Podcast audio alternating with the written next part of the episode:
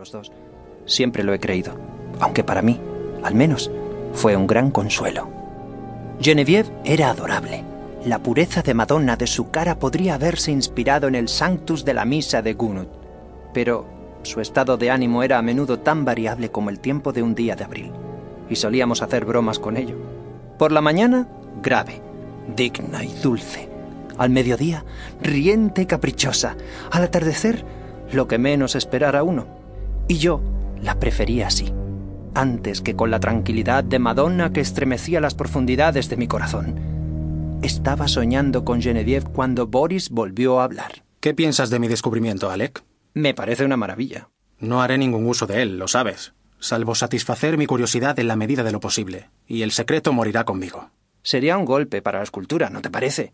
Para nosotros, los pintores, la fotografía es más pérdida que ganancia.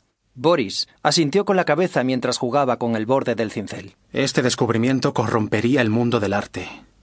No, jamás confiaré el secreto a nadie. Sería difícil encontrar a alguien menos informado acerca de tales fenómenos que yo. Pero por supuesto, había oído hablar de fuentes minerales tan saturadas de sílice que las hojas y las ramitas que caían en ellas se convertían en piedra al cabo de un tiempo. Comprendía el proceso, sin entrar en muchos detalles.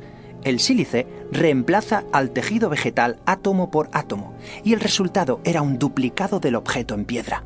Boris, según parecía, había investigado el tema y por casualidad había tropezado con una solución que atacaba al objeto sumergido con inaudita virulencia, cumpliendo en un segundo la obra de años. Esto fue todo lo que pude entender de la historia que acababa de contarme. Al cabo de un largo silencio, volvió a hablar. Casi me da miedo cuando pienso en lo que he descubierto. Los científicos se enloquecerían si se enteraran. Por lo demás, fue tan simple. Se descubrió por sí mismo. Cuando pienso en esa fórmula y el nuevo elemento precipitado en escamas metálicas... ¿Qué nuevo elemento? Oh, no le he puesto nombre, ni creo que lo haga. Ya hay suficientes metales preciosos en el mundo con los que cortar cuellos.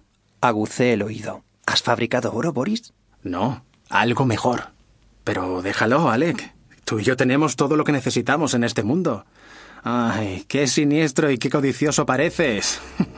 También yo reí y le dije que me devoraba el deseo del oro y era mejor hablar de otra cosa. De modo que cuando llegó Genevieve poco después, le habíamos dado la espalda a la alquimia. Genevieve estaba vestida de gris plateado de la cabeza a los pies.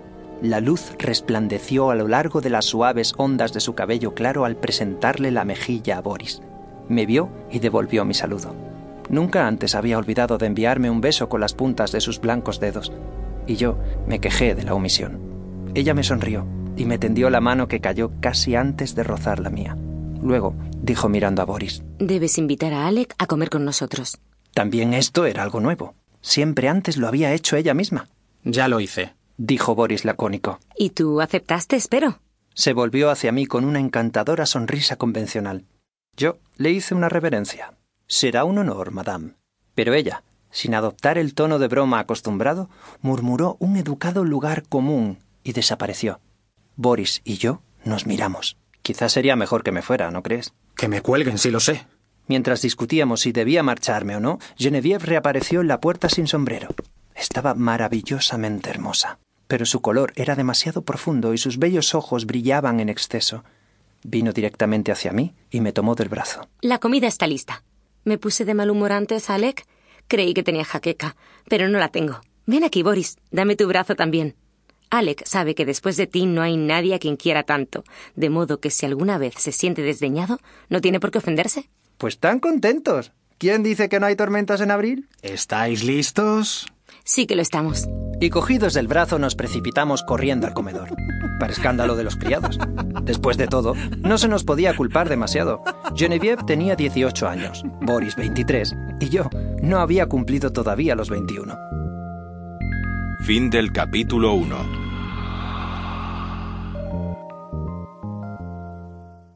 Capítulo 2. Cierto trabajo que hacía por entonces, destinado a la decoración del tocador de Genevieve, era causa de que estuviera constantemente en el hotelito de la calle Santa Cecilia.